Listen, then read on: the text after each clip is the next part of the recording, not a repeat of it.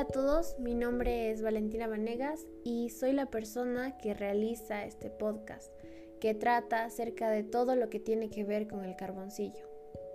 Empecemos hablando un poco sobre su historia. Este es probablemente el primer material que utilizó el hombre para dibujar y también ha sido el material con el que a lo largo de la historia los artistas se han enfrentado al dibujo, la pintura y la escultura, utilizándolo para bocetear y como material final. Es sin duda la técnica estrella con la que los artistas se han formado, y esto es así gracias a las cualidades especiales que posee, como su facilidad de rectificación, su versatilidad y sobre todo su gran capacidad expresiva, especialmente en los problemas relativos a la luz. Los carboncillos son un material natural que se obtiene carbonizando pequeñas ramitas de árboles o arbustos como el sauce, el olivo, el abedul o el brezo. El carboncillo es, cuando entra en contacto con un papel, es un polvo y por lo tanto es bastante delicado. Si pasamos la mano o los dedos por la superficie del papel, arrastraremos este polvo y probablemente estropearemos nuestro trabajo.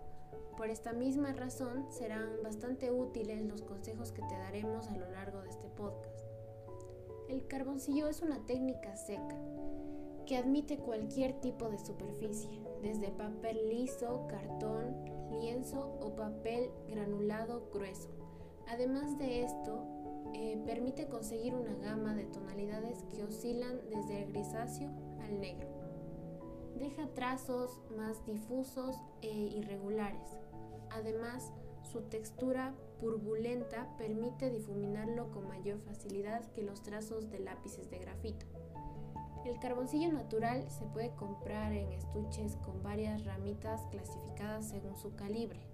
Los lápices de carboncillo o las ceras carbón a menudo vienen en estuches especiales para la realización de retratos que incluyen otros materiales como la sanguina.